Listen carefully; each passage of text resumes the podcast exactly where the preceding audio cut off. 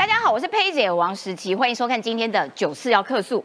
今天九四要客诉，我们要给大家来点不一样的，大家来上这个科技课程，好不好？为什么？因为美中晶片大战啊，然后中国不是被卡脖子卡得很凶嘛？啊，天哪，天哪，快要窒息了，呼呃无法呼吸了。但是现在中国出手反制了，中国说不怕，我们有你们晶片的关键原料，我现在禁止出口。如果要出口的话，危及国家安全，这个要报准国务院。国务院说可盖章，我才可以出口。它限制的是“加”跟“者”来这两个字哈，这两个字有边读边没边念中间“加”跟“者”。我不知道各位在背那个化学元素表的时候，对这两个东西有没有印象？但是呢，这两个元素是制造高阶晶片非常重要的一个元素。好了，那既然中国说展开反制，它要打击的恐怕就是美国的国防工业。但是会不会真的打击到了美国也会很痛？那么对于这个晶片领先全球地位的台湾来说，又会有怎样的影响？我们今天都会有这个更深入的分析。来，这两张照片就是。加跟者，等一下让大家看看他们的长相是长怎样。哎，亮晶晶的，长得还蛮漂亮的。好，另外呢，中国现在因为这个扩张主义哦，他们扩张的范围现在到了月球。中秋节赏的那一颗到月球，哇哦，真的还假的？太空站这个中国想要染指月球，在月球上面呃挖呀挖呀挖呀，到底能不能够成真？今天也会有专家跟大家来分析。另外呢，在这个呃俄乌战争当中，俄罗斯跟乌克兰互相指控对方想要炸掉这个扎波罗热的核电厂。哎，那炸核电厂这件事情影响可大喽，整个欧洲可能都会在这个受伤害的，可能不止欧洲，整个地球可能都会在受伤害的范围当中。到底实情是如何？今天也会好好的来讨论。最后我们会回到国内。看看这个总统大选的相关的动态哦，因为呢，侯友谊在有金普聪加入阵营之后，哇哦，现在这个攻击代替防守，不断的往外攻。那金普聪最新的攻击焦点是目前市面上的各家民调，他说，在这个呃市面上啊，他有这个消息认为说，有人愿意出九十万。来操弄民调，咦，这个是真的假的？因为民调最近这一两个月其实是呈现一个大爆发的状态，所以你要去操控这么多家的民调，恐怕也是所费不赀啦。是不是真的有人有这样子的财力可以操控？那侯友谊，你这样子往外攻击，但是对内来说，你自己的盘蓝盘。是不是也顾得不错了呢？哎，这一点也要好好的来讨论。赶快来介绍今天的来宾哈，我们今天来宾这个阵容丰富。第一个要欢迎的是这个政治评论员吴奎玉，奎玉大哥。哎，司机好，大家好。好，再来要欢迎的是今天的流量密码跑错棚的文组的女生 林楚英。是的，大家好。所以今天我只负责回答文组的问题，理工科的就交给理科男。好的，再来欢迎这这个前民众党中央委员张一善。呃，佩姐好，大家好。好的，接下来我跟你讲，这个叫隆重登场介绍，因为他的 title，我觉得我个人看到他的经历之后，有一点哇震撼住了。他是台湾安保协会的研究员，网络媒体曝光的主编，伦敦大学皇家学院的，还有台大物理所的硕士，同时他也是一位半导体工程师，陈冠宪。哎，大家好，主持人大家好，各位朋友好。关键今天是第一次来上节目啦，所以可能有一点紧张，但是你不用紧张，因为佩姐会让你不紧张，好不好？好，来，一开始我们要请这个坤玉哥来跟大家讲解一下，因为呢，现在中国要反制，因为美国你一直在那边掐我脖子，掐得我很不爽，我呼吸有点困难，快要溺水的感感觉了，所以中国现在说，我告诉你，我要开始管制加跟者，我只要一管制这个东西呢。你美国想要发展国防军事武器的话，吼吼，恐怕会大受打击，会严重限制到你 F 三十五、F 十八的战机。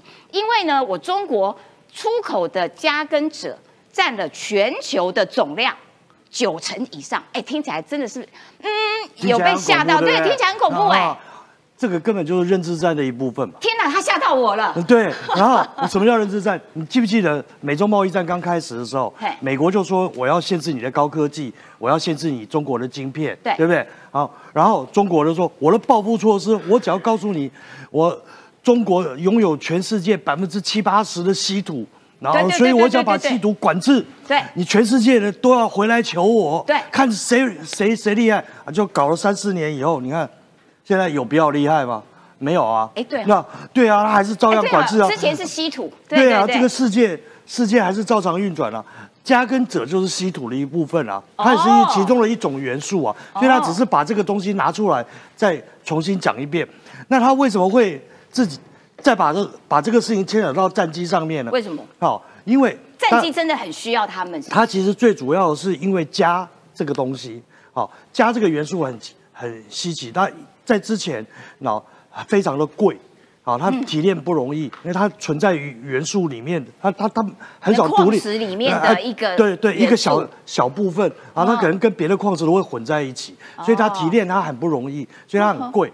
那所以以前都只用在军用，好，那我们呃台湾大概大概我十年前去参加参观过一家工厂，好，就在龟山，它叫做稳茂，好，那稳茂这家公司它就是专门做哎，呃文茂很有名的，很有名啊，然后生化加晶片。啊，他做生化加晶片的，然后那时候我们就听不懂生化加是什么，他就解释给我们听。他因为细晶片，哦，生化加，哦，哦生化加哦哦哦那时候砷就是砒霜那个砷，好，那个十字旁那个砷，哦哦哦哦然后那个那个生化加晶片，那么有为什么会用到生化加晶片呢？因为我们的细晶片很容易过热，像我们在做无人机的时候，有时候那个那个飞控电脑或者那个细晶片的飞机上去碰到某些那那个气温过高或干嘛，飞飞飞飞飞，然后就因为过热，啊电脑就宕机，然后就哦就下来了。哦，但是那还是那那那个那个细晶片常常会有这个毛病。那么在什么地方特别严重呢？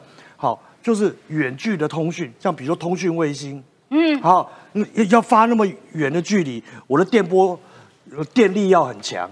好，我的电波，而且我为了要求那个秒数，我们我们的更新速度要快的话，它那个电波发射的频率又会很高。了解然后电子在这个晶片中间跑来跑去的速度又很越高的时候，它那个过热的现象就会越明显。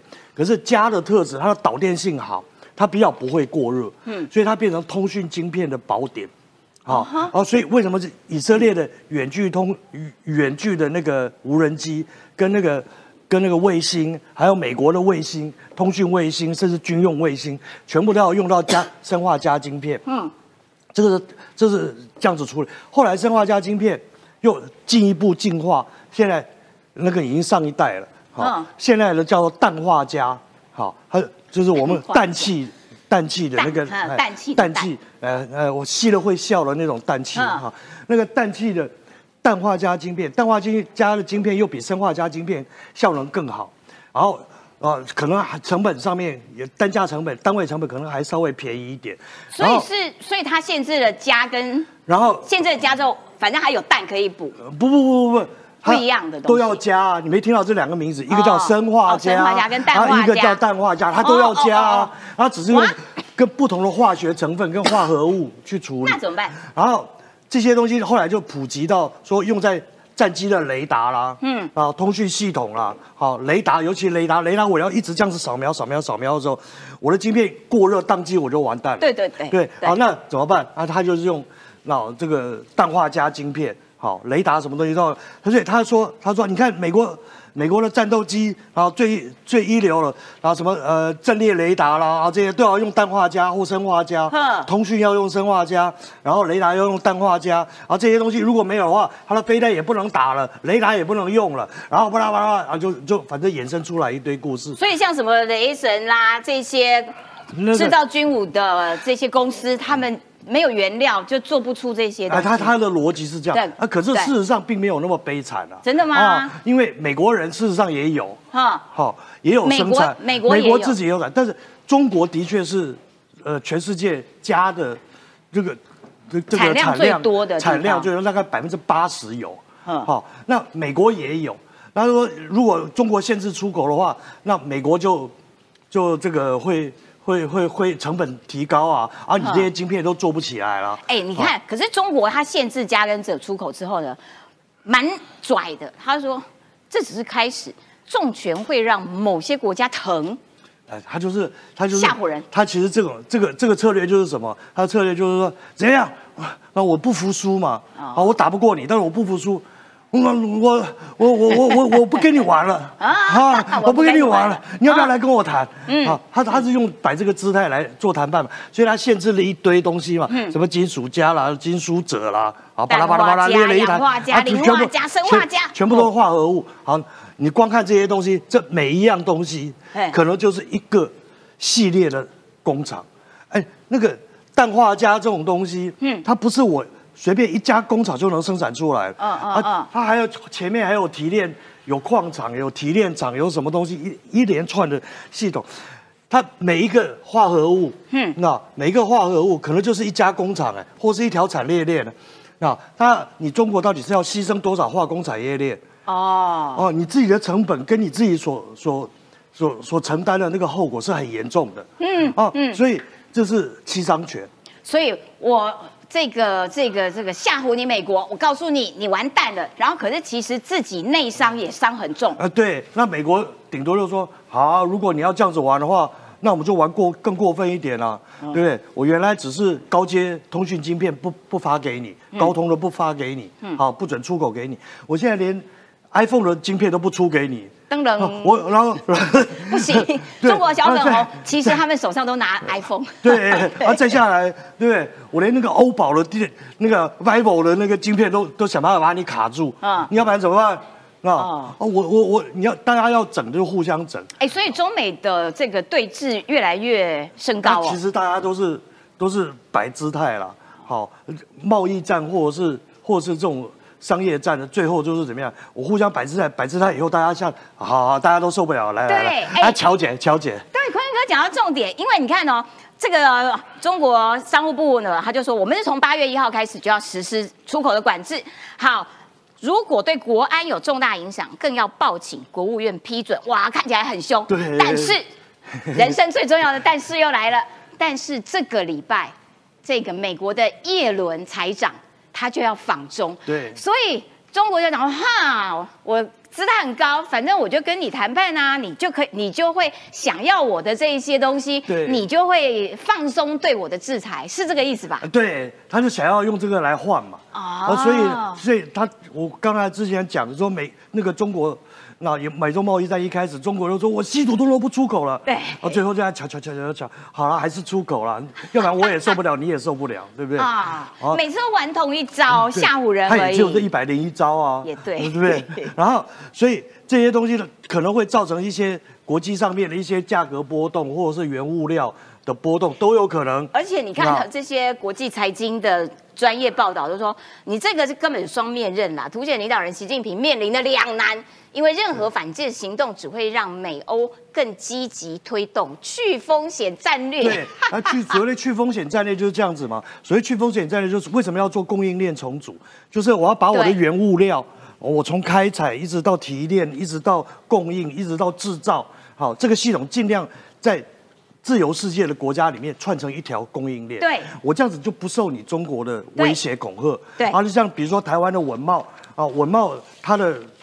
晶片呃，之前就闹出过一个案子嘛，一个商业间谍案，是呃七八年前吧。啊，就中国的派人来挖文茂的工程师跟经理，他想要把整组人挖过去，好，那个给他高薪，结果他们还在那个什么地方，还在那个林口还是龟山的那个麦当劳那边，在那边瞧，然后结果后来被国安系统抓到了。啊，对，那那那个文茂曾经发生过这个案子啊，啊，但是为什么文茂会发生这个案子？因为大家不要妄自菲薄，台湾在这方面很强，对，啊，晶只要是晶片的都很强，对，文茂事实上它的晶片。在那时候，他都可以卖到呃美国的通讯卫星都用他的，以色列的无人机什么的都是跟他采购的。哇，哎，以色列无人机蛮厉害的，也是用我们的晶片。对，因为那个也是远距通讯呐。啊，啊，所以所以他就要用生化镓，后来氮化镓他也他也发展的不错了。嗯，了解。大概的状况是这样子，也就是说这种东西都双面刃。嗯，好，没错没错。中国限制出口，那你需要的是高阶的东西，嗯矿物我不要嘛，好不好？那我去别的地方挖，我生产少一点，那我不卖给你，可以吧？嗯，哦，所以还是以吓唬人的成分居多啦。对对，而且它还有一个效果哎，就是按照他们这些国际财经以及我们的这个经济部长王美花的讲法，就是说，你这样子反而是中国施压给全球，让全球更加速的你脱中化。哦王美花的 对，王美花的那个话其实是很有学问的。嗯嗯，好，中国现在有了像镓跟锗这些东西，它是初级原料生产品，它出来都是矿而已。嗯嗯，它要还要送到美日去进行精炼，然后不要看到小看哦，那日本很多东西啊，它没有原料啊，然后它的科技或是技术原先发原始发展，或是军用发展，玩不过美国。嗯可是所有的半导体生产链中间，我都不能少掉日本。为什么？日本光是做精炼，精炼，好因为它精炼的又浓又纯又干净。对，那个那个日本人最厉害的就是这样对对啊，什么东西就给他弄弄弄弄弄弄到很纯啊啊，台湾人就什么东西，你给我一样东西，我就改改改改改给他一百样东西出来，啊然后各有特长。哦，了解了解，好，非常谢谢坤玉哥的解说。接下来我们要请这个真的是半导体专家，这个呃冠宪来跟大家解释一下啦。加金加在一个加，者一个金在一个者，反正就是他念家，他念者。我们来看一下这个中国的家储量大概是全球六十八趴居冠，产量则占九十趴以上。美国的家储量虽然占全球第三，但是已经把它列为重要的保护资源，所以所以美国是没有在开采的、那日本、韩国、乌克兰、俄罗斯跟德国其实也能够生产镓，然后锗这个东西哦，美国的储量占全球百分之四十五居冠，中国四十一，但产量则是居第一啦。就中国在挖矿挖的这这个挖呀挖呀挖，是非常的这个重钟情于挖呀挖呀挖。所以尽管它的储量没有最高，但是它产量都是世界的冠军呐。比利时、加拿大、德国、日本跟乌克兰其实都可以生产。哎，我想请教一下冠先，那所以这两个重要的晶片的原料，其实就算没有中国的矿，其他其他国家的同盟也可以呃组成一个抗排拒中国脱中的供应链嘛，所以不怕。对，我觉得那个主持人讲的讲到一个重点，就是现在其实有在推的叫民主供应链，我相信大家可能偶尔都会听过。对，民主供应链其实意思就是说，我要排除俄罗斯，我要排除中国。对，那现在中国这个动作，其实它就是在呃把自己加，就是人家讲习总加速师嘛，对不对？啊，习总加速师，对对对，他其实，嗯，他以今天这个他限制甲加跟者的的出口，嗯。它其实就是在呃，好，虽然表面上它是在惩罚呃所谓的欧美国家，嗯，说啊，我我我要限制你，我要让你也痛一下，让某些国家也痛一下，但其实这也是让以欧美国家的角度，就是说，哎，我过去我可能贪便宜。好、就是因为中国的生产成本比较低嘛，对。就是加跟折算什么的，所以大家就是以最大利益化为考量。我就是你便宜去中国，我就跟你买这样。对，就像刚刚讲的，美国其实也很多，可是他他这边说美国已经列为重要保护资源，所以可以开采吗？还是可以？这个就是有时候开开采成本太高，他都先放着。对，美美国的人力比较贵。对，而且其实这些 矿产，大部分矿产的开采高污染，哦然后再初步提炼耗能，哦光高污染这个在很多民主国家就就这一关就很难过了。对对对，高污染不行。对，那大家可想而知嘛，在中国这种比较独裁的国家，政府说要做，没有什么地方民间环保团体在抗议的地。球的污染源呐、对，所以这样子就是生产成本就会便宜。对，哦所以大家就是，呃，我即便我家有啊，我我还是宁愿去买，比较划算。嗯，而且这还有一个好处，哎，别人家的用完了，我家还有。嗯哦，有一个很好的例子，大家讲到石油，大家都想到中东，对想可能想到俄罗斯，可是其实美国有很储量很大的页岩油。对对对对对，页岩油，但是美国其实还是有在跟国外买，对，也是类似的概念。我家有，哦但是石油很重要，但是国外的便宜，我就跟国外买。很贼耶，对有点贼没有，那个正常啊，那叫比较利益。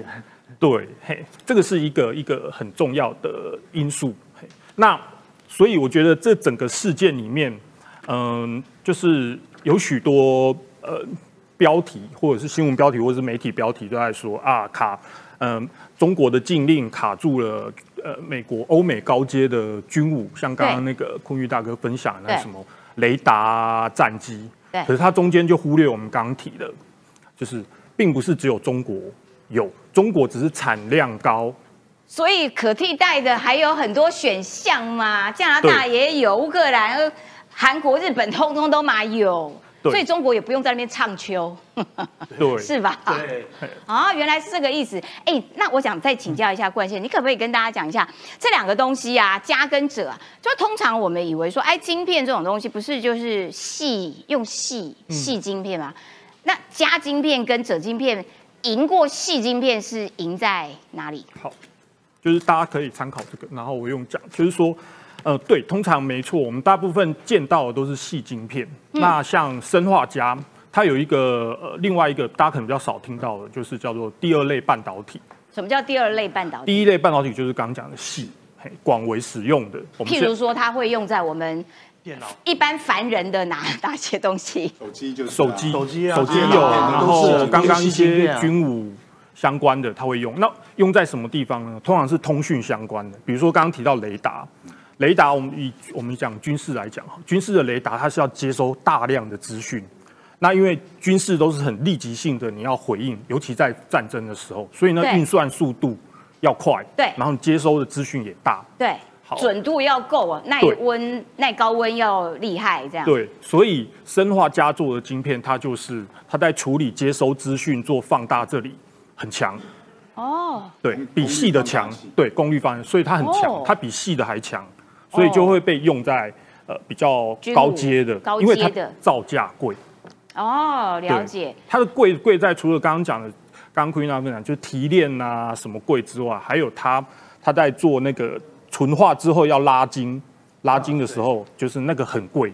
嗯，对，它各项很贵，这也是一个技术门槛，目前技术门槛的一个一个所在。嗯嘿，哎，那所以这种民主同盟啊的供应链脱中之后啊，尽管价格会可能会往上，但是这这件事情其实反而会让中国以后就是长期来看，它更没有什么可出的牌了，对不对？对，而且他刚刚那个有前面有介绍到说，哦，中国发言人说，这要是惩罚，未来还有重拳，然后要对惩罚某些国家，很有对，趣哦。重拳会让某些国家疼啊。对，这个重拳会让某些国家，这某些国家也包含他自己，他没有讲怎么说嘞？其实自己内伤最重，这样 内脏都出血了对都。中国每年进口晶片的那个进口额大于石油啊一就是他每年进口晶片花的钱比进口石油还多。那这意味着什么？哦就是你进原料不让人家做晶片，让人家做晶片的成本高，最后会伤到谁？伤到自己。口啊，对他，他也会买贵了。去买。哇对，哦，了解了解。所以他这句话含义很深。难怪，难怪坤英哥一上来的时候就说，这就是典型的认知作战。而我这样文组的女生，傻傻的，一开始就被他给吓到。还好我们有专家在场，不要被吓到哈。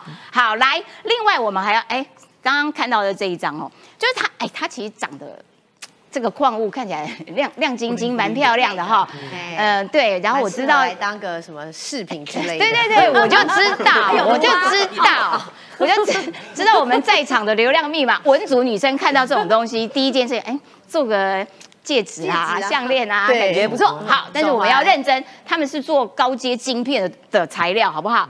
好，镓这个东西在室温下质地柔软的银色金属，生化镓制造高性能晶片，用于无线通讯。对，刚刚这个呃，冠茜有跟大家讲说，用在通讯设备，还有镭射组件。氮化镓用于制造军用雷达、爱国者飞弹的一些零件，还有处理高压电流的半半导体，像是五 G 基地台哦，五 G 基地台的射频晶片也是它哦。哦，那我现在手机是用五 G 的，所以也是非常谢谢嘉先生 啊，生来化家不是家，哦，生化家，谢谢你。还有这个锗，是有光泽的灰白色金属，经常用于制造光纤系统、太阳能电池、太阳能电池哦。哦，所以我们现在太嗯热的半死的那个太阳能，其实也是靠也是部分的。就是它材料原料材料会需要它。太阳能电池跟红外相机镜头，对于在黑暗环境中使用的军事瞄准系统至关重要。哦，这个很重要，这很重要。就晚上半夜打仗的时候，其实是需要。像乌俄乌战争就常看到夜视那种镜，对对对我补充一对对。下啦，就譬如说嘿镓是原料，但是生化镓才能运用在所谓的镜片上面。台台湾是生化镓的生产大国，有七成七成的生化镓都是台湾四家厂商所生产的。也就是说，你要做晶片，你要进。不是进用家来做，是做生化家。有时候台湾是进口这个家做做原料。今天股票大跌啊，好，但是生化家的四家厂商全部大涨，为什么呢？表示不担心说你中国真的不进家嘛，而因为你中国即使不进家，有其他的镓。呃，其他国家生产的家，但是因为会上涨嘛，股票呃这个价格会上涨，所以四家的生化家厂商为什么在今天股票都大涨？原因就是，即使你中国不要，那你其他国家供应，但是因为价格变贵，我厂商反而赚钱，反而是对。如果你限制了家的出口，反而是对台湾厂商是有利的。我在这边严正的谴责张一山先生，那你怎么没有在昨天告诉我这件事？我完全不知道 哦，原来早点是说今天股票又涨了，对？今天股票就这样子涨了。你进场我们上节目对前先下单。全民谴责所有的网 网民一起谴责这个易善先生。好，另外哦，就是说台湾其实这个是这个晶片一直居于领先地位了哈。好，我们要来看。没有这一张，我们要请教一下这个立法委员认真问政的林楚英。好好，就是说，那所以按照王美花的讲法，就是说，其实对台湾的影响并不是它那么的大，但是因为最近有一条新闻也引起这个蓝军狂攻，呃，这个外交部就说立陶宛的。这台湾资助立陶宛什么八寸晶晶晶圆片、厂晶圆厂啦等等的，根本就是卖台。那这件事情，你可不可以帮大家厘清一下，到底是怎么回事？好，呃，终于在大家看到我休息一下之后，马上文组的要上了。好，我先讲，因为我是政治系跟外交等一下还要请外冠线这个半导体工程师。对，刚刚其实我们就听到了，这整场的过程当中，从我们一开始听觉得非常难，然后就吓唬我们，其实这都是有认知作战的一种，比如说用这个加啦、者啦，哈，然后什么出口，刚刚呃，不论是坤玉哥或者是我们的呃专家，哈，都讲了，这就其实讲白了，说出来就是有认知作战。其实台湾在半导体的产业当中，就算是原物料这边中国暂时锁住了，对我们来说，最后就是张义善给了大家一个最重要的重点。前面那些科技知识听不懂没关系，那就是股票会涨其实我们还是赚 哦。那中国自己呢，给搞还是拿石头砸自己的脚，他们要用更贵来跟我们买。半导体，好，嗯嗯，好，就是这样，这结论，你知道，文组的就是会下结论。那我要讲的是什么呢？那我跟你说，国民党的这些委员，拜托拜拜托，请你们不要跟着中国认知作战。既然就讲说，哦，我们八岁金元到立陶宛，这是卖国，是凯子外交。对我先不讲外交部的解释，我先找专家说好不好？因为我们好现场有专家，所以我们也找专家。这一位呢是呃，诶哪哪一边？这边好，这一位是徐。徐美华，她是哦科技半导体的专家，很多人都知道。他就先讲结论了。国民党王宏威委员，你的质疑呀、真是外行，因为在半导体界都知道，那就是八寸晶圆在二十年前。台湾就已经把这个技术都告诉别人了，就是说已经把它以技术转移的方式，我们卖技术也拿权利金，现在人家都是十二寸晶圆了，结结果呢，你还在那边，你知道，嗯、算是用用用可以用井底之蛙还是什么？苗苗博雅说，就是井底蓝蛙，啊，对井啊你都不知道世界的发展，都不知道外面的发展是什么。来，他说什么呢？先讲结论，其实就是蔡英文政府这一次好聪明。王宏威可能不知道，在业界盖的半导体厂都是十二寸了，没有听说有人在盖八寸。他以为这是常识，但没错，大家都知道的常识就是只有国民党派出来的委员不知道，然后还想要洗大家的脑，被打脸刚刚好。他说什么？这个产，然后他说他可能是助理帮他找资料了，找到了二二零二一年到二零二五年，说因为八寸晶圆可能会增加百分之二十，告诉大家这是原来的产线可能增加，但是对我们来说呢，现在主流。八寸晶圆仍是世界主流。王宏威这样的说法就太金鱼脑了。原因是什么呢？我来告诉大家，工研院它其实主要的就是技术研发的单位。对技术研发出来之后，最重要的是什么？把它卖出去，然后我们赚权利金之外，更重要的是让他们在那边盖厂，然后用我们的科技、用我们的设备、用我们的人才，我们还要把我们的整体的东西输出，这是最好的。那这个钱权利金，嗯我们帮你帮立陶宛买了，但是付给谁？还是付给我们的工研院呐、就是我们的钱这样子转了一圈，其实还是我们赚。是，所以哎、我们还蛮跳的。这就是非常跳的，所以我这个时候我才用我们李纯，也就是外交部的政次他所讲的，哦，李纯专业赞，是，而且长得又好看，赞。帅气，但他不是李安的儿子那一个，对他不是，对对对对对，哎，我们为什么要一直他是插话？文组我们文组的还是要有逻辑，让我赶快讲完，不然我怕观众听不见。那就是什么？就是之前付给工研院之外，工研院它就是技术援助建厂，然后根据立陶宛这间公司的资讯呢，建厂是要三欧，但是台湾只是初期帮忙建厂，未来在技术、材料、机台都要从台湾进口。一般的商业运作是求之不得啊，等于是说，我们把这个种子播下去之后，后续探几也是烂呢。等于是说，我们用那边来盖厂，因为我们台湾现在都要更走向更高科技的部分。再告诉大家，一九九四年就已经是八寸晶圆技技术转移到民间，一九九四好吗？最近大家都在考复古，是不是？今天早上我在立法院跟大家讲福茂，是十年前的事，复古现在进入复古题，一九九四二十年前，然后呢，台湾早在二十年前二哦三十了。哦，好，数学不好，不好意思，我文组。好，二零二二零二二年就已经开放八寸晶圆赴中国。那当时我请问一下，那这个又算是什么？我只是要强调是，我们就讲事实，不要抹黑。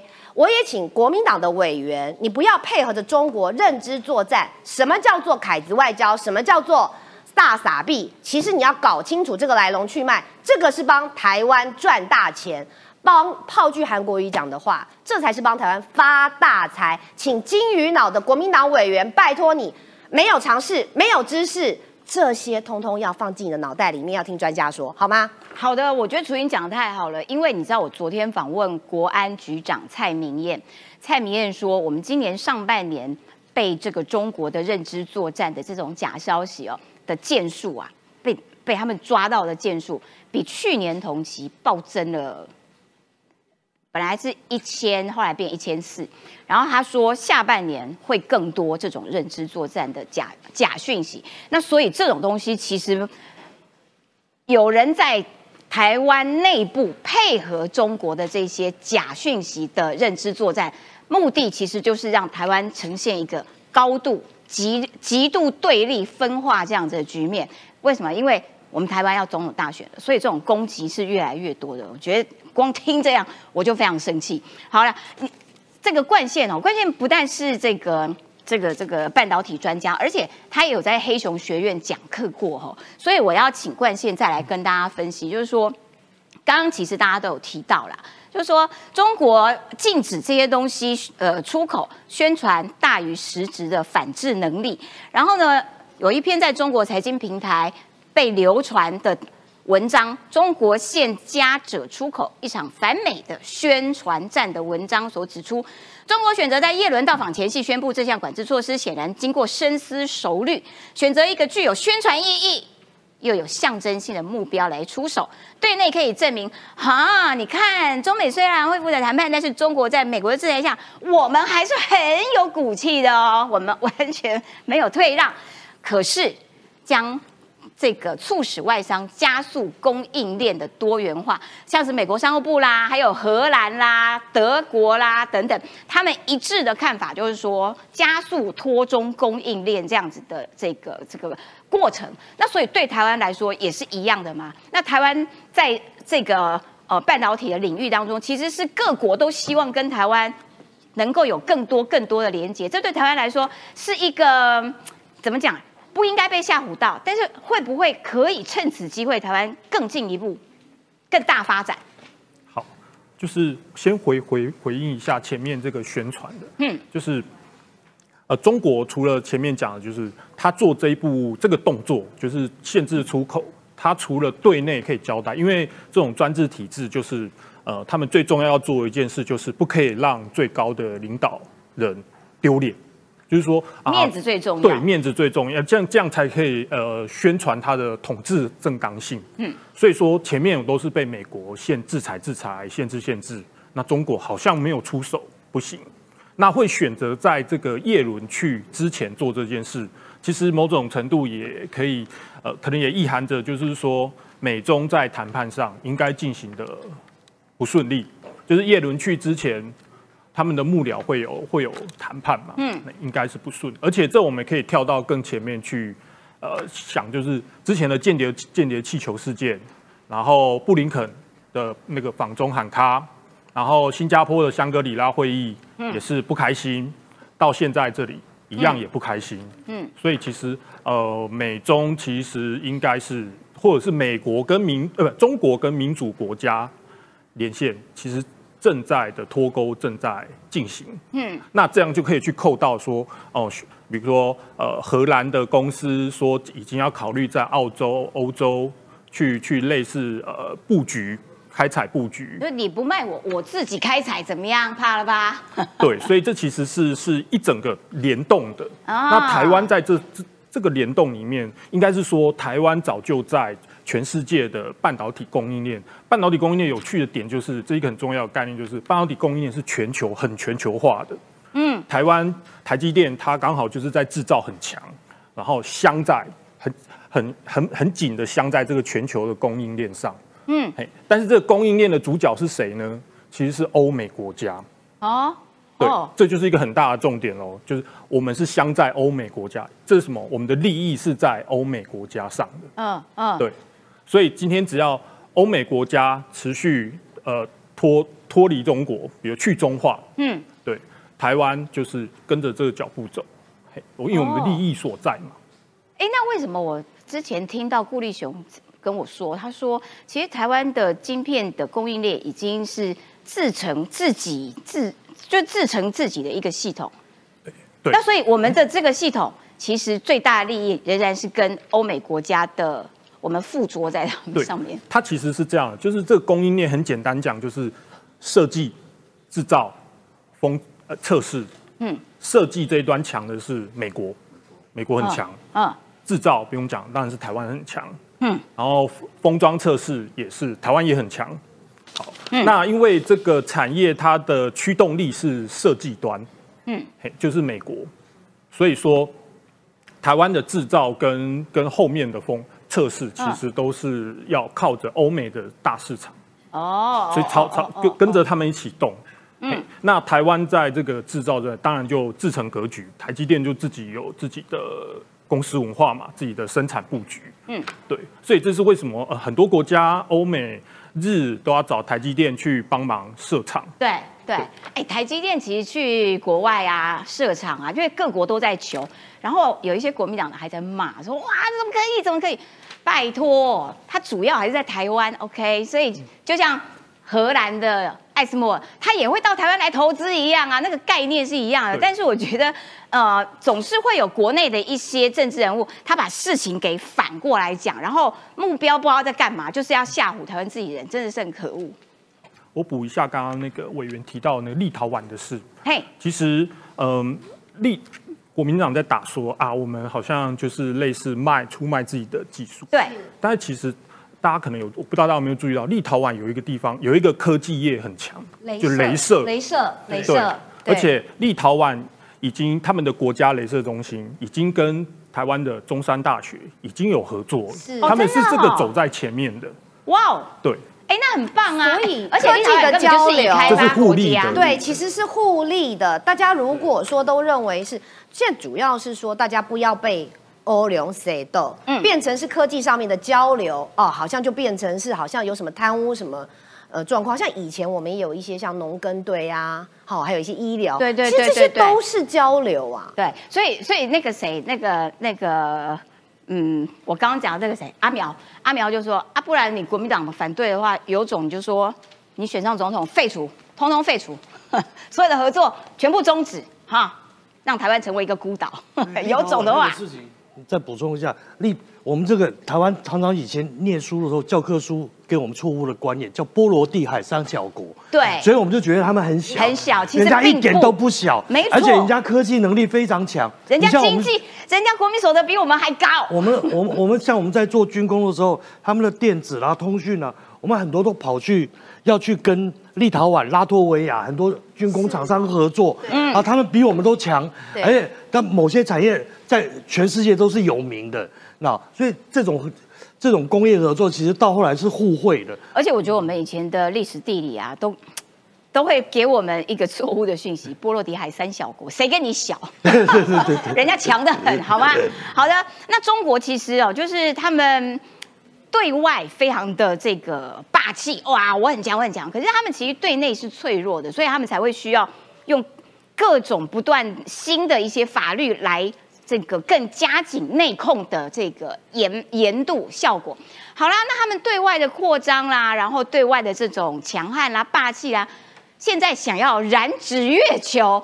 请问你问过嫦娥的意见吗？这个部分要邀请易善来说。哎，他想要在中国想要在月球采矿，在月球上挖呀挖呀挖。哎对月球上还有嫦娥跟兔子，不是吗？这就是这个月球哈，是中国自古以来神圣不可分割的一部分，因为有吴刚在伐木，有有嫦娥要奔月要去投资移民，然后还有兔子，养的就是兔子在。那边不断的倒米，倒 对对对对，不知道在所以倒什么，所以他们动脑子哈。刚才讲到的原料哈，刚才讲到的钾跟锗，这中国其实他们其实在半导体技术其实拥有所谓的控制权，其实就是原料啦。当然刚才也讲过说，但是呢，美国其实也很贼。他为什么自己不开采，要用中国的？啊，你中国挖完你就没啦，对啊就剩下只有我了。我因为地球资源的是有限的，所以做美国为什么在现在都不开采自己的？中国你要卖，我就让你卖，卖到光的时候，全世界只有我美国有。那如果全世界都没有了呢？啊，就中国没有办法再有这些资源的时候，他打算干嘛？在月球采矿了哦。他们打算去月球采矿，说英国的太空司令部警告说，有生之年就会发生中国可能在月球采矿。事实上，在美啊、月球上面的资源啊，那这个部分其实采矿的技术都不难。但是重点是有没有所谓的成本效益啦？如果我在在地球上采是有成效益比较高的，就是说我的产出，如果到月球采产成本很高啊，产出的量很少的时候，我就到月球采就是没有效益嘛。所以为什么不到月球采？不是技术上不可能，而是在成本产出的效益问题。所以中国就打。动脑子想到月球上去，而且他们现在有一点科幻小说哦，说有一个叫嫦娥石，嫦娥石可以作为所谓的呃这个所谓的核融合技术的燃料。新磷酸盐矿矿物哈、说可以做核核融合燃料。燃料这个有点问题啦，什么啊？嗯。因为核融合技术现在也有，也是因为成本跟效益的问题，没办法。没办法，是大量的经济开采。那核融合的技术现在有没有？就就我们看的那个对撞机，那其实就是核核融合技术嘛。那核融合技术的难度在于说，你要控制那，因为它们核心温度非常高，你要控一般的嗯所有的材料是没办法把这个所谓的核心温度控制住的，必须用所谓的电磁能形成一个磁场，把那个核心温度控制在那个空间里面。但是这个磁场所发出的，你需要电力去形成磁场嘛？你形成这个磁场，把那温度控制住的所需要的能量，比核融合产出的能量高。有人说我。我我可以熬酒油啦，挖的成本比产出的酒油更加管的对啊，所以它不符合经济成本。对，是做白工的意思，所以技术上都可行，根本不是原物料问题，所以这个哦我觉得是科幻小说。哎，那可是月球上可以给人家挖呀挖呀挖哦。当然不行，所以联合国。联合国本来就知道说，哎因为月球、月亮都是大家的，你看得到，我也看得到嘛。月食的时候，你东半球看得到，明天下呃呃西半球看得到，那个那个晚上就到东半球去了。中秋节会特别对，中秋月亮是大家的，所以联合国在一九七九年的时候定了一个叫月球协定，里面有将近有二十一条，其实重点就是月球是大家的啦，和平要利用月球啦，然后呃不各任何国家不能依据主权，不是是月亮到你空中的时候就变成你的哦，就是不能用你说你上面的主权，所谓的空中也有主权范围，外太空其实是没有主权范围的哦，所谓的平温层以上。啊，平温层以上。所谓的空中主权是平温层以下。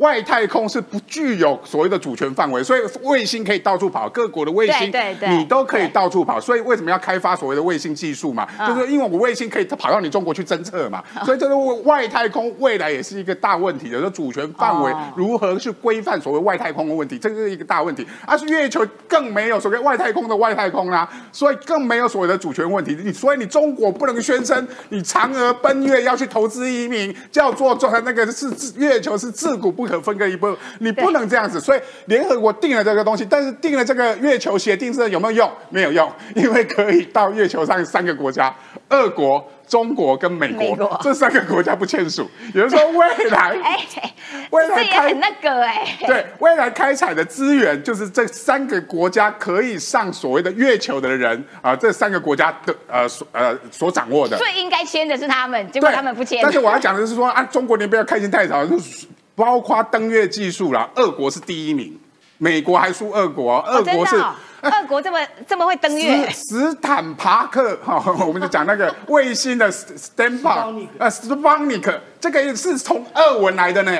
所以，俄国是最早发展所谓的人造卫星的，美国是第二个国家登月的啊。所以，美国登月之后，美国是第一个国家登月的，但是外外太空技术是俄国先发展，美国跟进的。所以，俄国跟美国都还没有讲话的时候，你说中国这个是你的哦，这个先大家要先看着办啊，哈，就是说嗯月球，我我们还是希望联合国可以持续努力，月球的资源应该是全人类、全地球来共享的资产。虽然是这三个国家可能拥有所谓的技术去开采，但是这个应该是全人类来共享啊，这是第一个。另外，刚刚才讲到半导体的技术，为什么美国要做晶片围堵？刚才所谓的者跟加，为什么中国要去反制嘛？原因在最近很夯的，今天股票为什么带点？叫做 A 一百到 A 八百。张忠谋说，未来所谓的半导体叫做呃去中心化，也就是说不可能台湾完全掌握，是全世界民主国家啊啊来共同的生产，包含德国的精密技术、荷兰的精密技术啦，包括日本的原物料啦，啊中国的原物料跟日本的化工技术，跟台湾的所有的半导体的加工业，这整个全世界的自由民主供应链团结起来，要对抗什么？就是对抗中国嘛。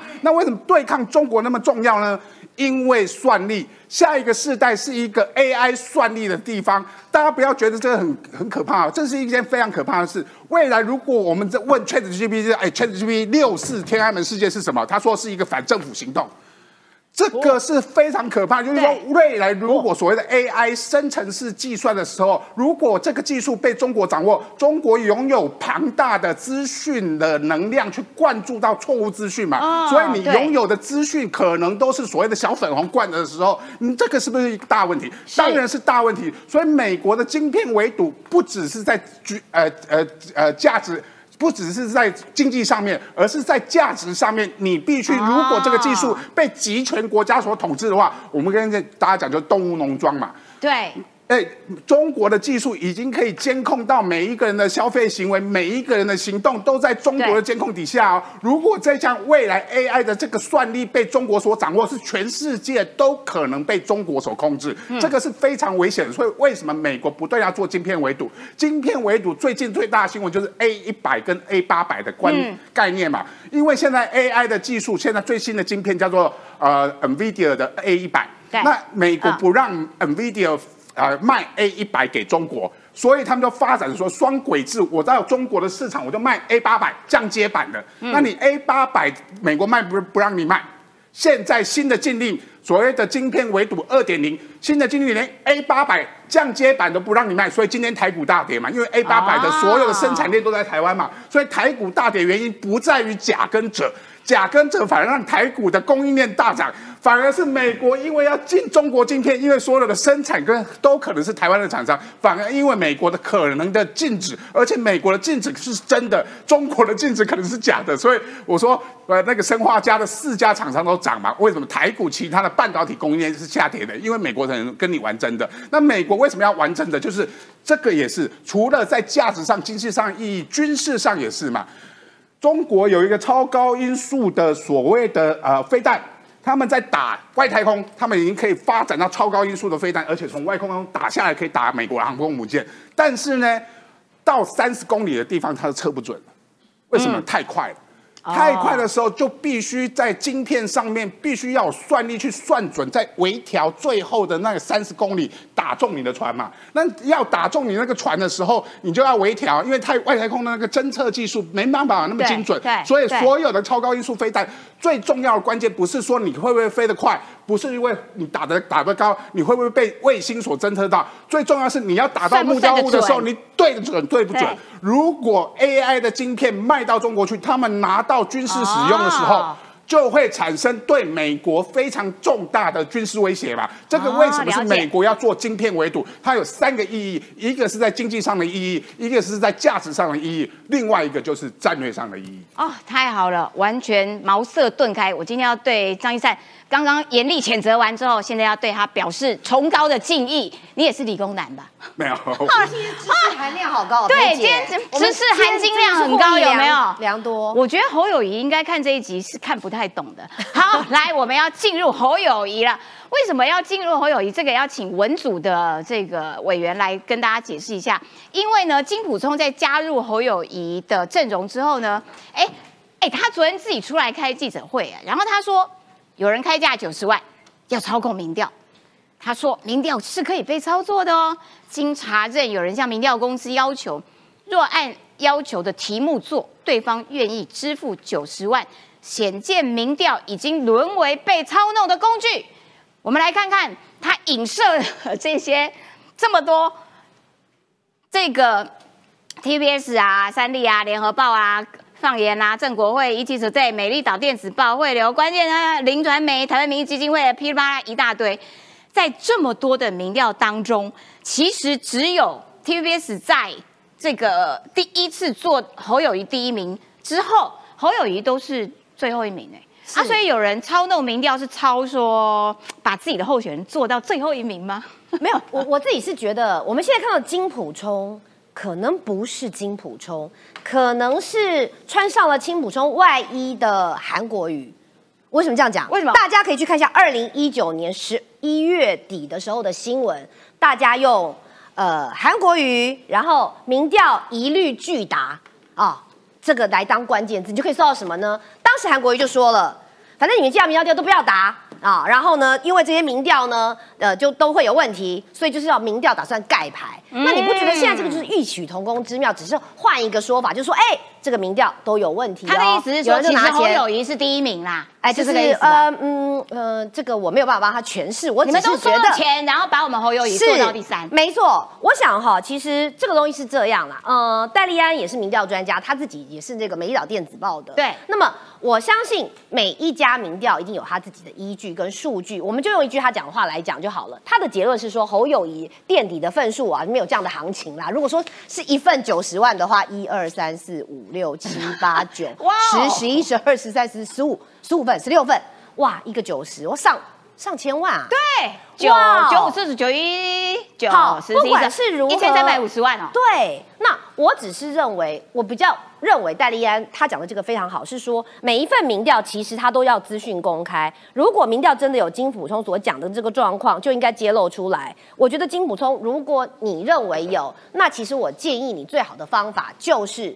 你把是谁讲出来？对啊，因为你不要这样遮遮掩掩，含沙射影，不然的话都不白之冤呢。不然的话，我就强烈合理的怀疑，那就是你们不输了又不认输，就跟当时的韩国瑜一样嘛。所以我才会讲说，他是穿了金普聪的外皮的韩国瑜，企图要让民调盖牌，摧毁民调的公信力。但是我相信，打个人我在垮啦，哈，对啊，就是不是你自己讲说啊，有人拿九十万，我觉得这种企图一竿子就打翻全船人，然后抹黑全部民调的这样的方法，其实对于侯友谊，或者是说对于他现在接下来的选战策略，不会有好处的。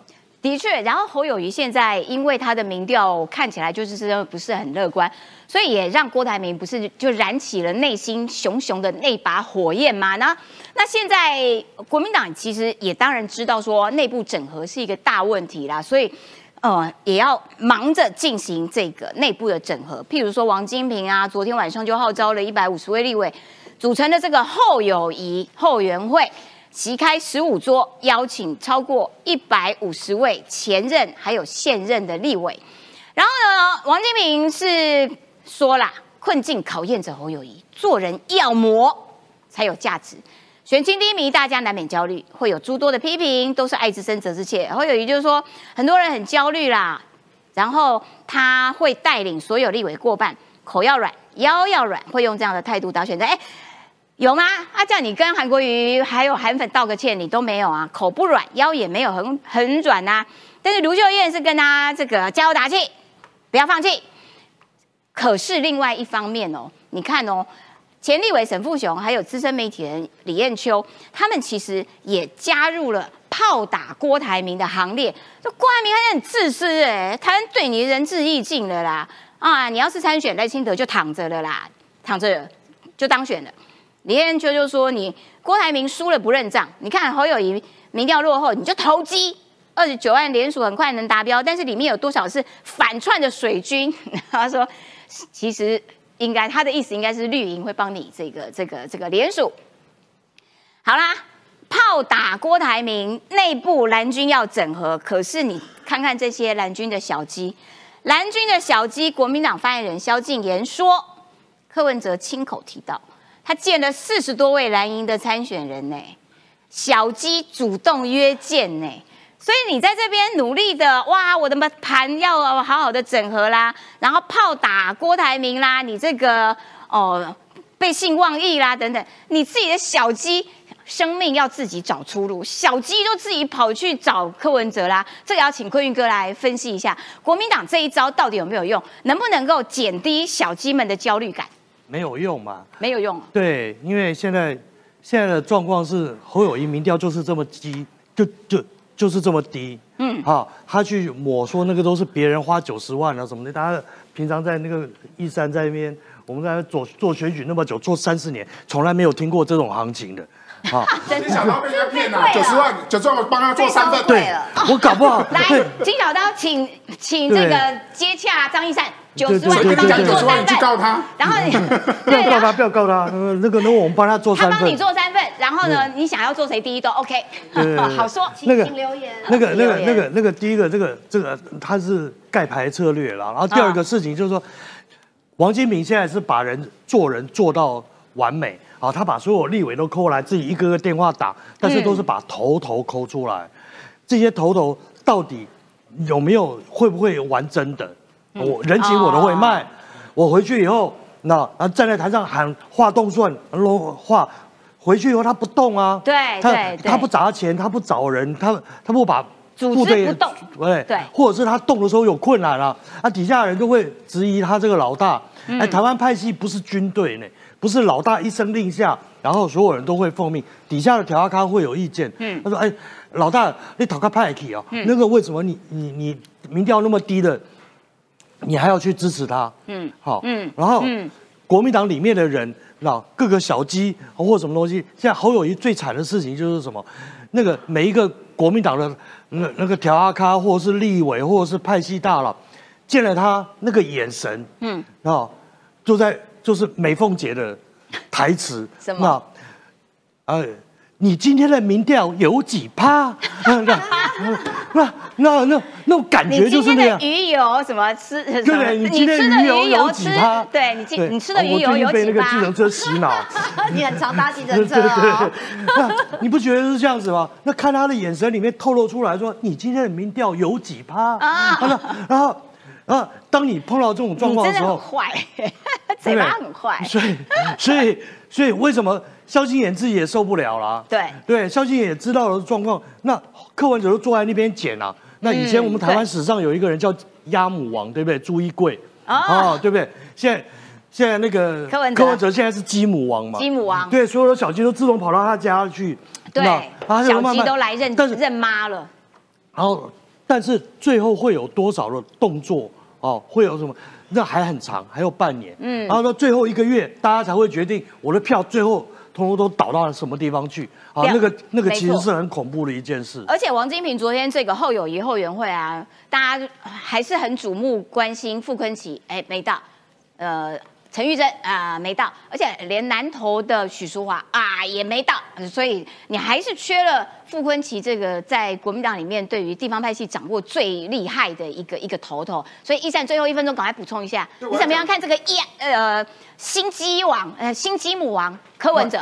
对，呃，金金小刀他的策略上面就稳住侯友谊啊，炮打柯文哲然后我要讲说为什么炮打柯文哲？如果再不国民党再不去处理柯文哲，蓝军的票就不断的会被气跑，被柯文哲吃干抹净嘛。不要说什么侯友谊的好兄弟管管馆长们，哦今天七对六就要游行了，结果旁边找了郭台铭跟柯文哲嘛。啊，其实大部分去的是什么？大部分是去柯粉，因为管粉跟柯粉之间在网络上其实也有大部分是其实那个就是柯文哲的侯友谊根本没有造势大会侯粉嘛，对。所以以馆长来讲，我必须在网络上继续去操作，继续去生存的话，他一定会挺向支持柯文哲，跟柯粉合流嘛。这也是郭台铭为什么要一定去那一场，因为在网络上大部分就是柯粉，那跟柯粉跟绿粉啊，就不要讲绿粉，真的很难听。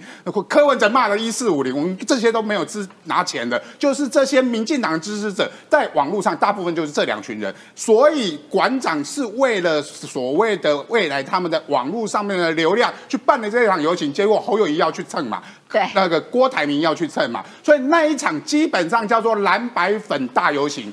跟公平正义一点关系都没有，而且你没有豪宅，你没有机灵地，你没有包租公，你都没有办法去。不要再讲，我都要哭了。对不对？赖清所以赖清德不去啊，因为他也不是包租公，也不是机灵王，也不是那个没那个没资格，没资格去，赖清德没资格格去，啊，我们都没资格去。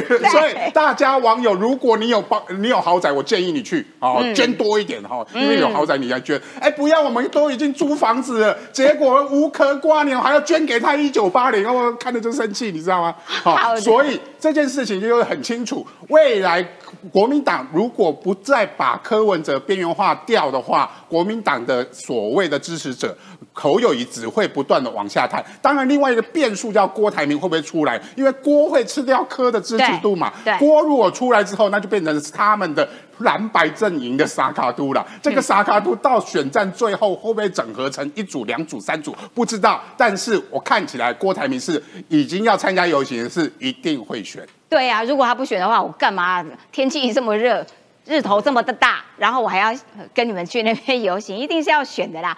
好啦，我们今天节目时间已经到啦，今天节目的知识含金量有够丰富哈。来，这个刚刚也有网友 donate 说坤玉哥赞啦哈，谢谢你，谢谢谢谢谢谢 donate 的网友。呃，节目时间到了，明天同一个时间，拜拜。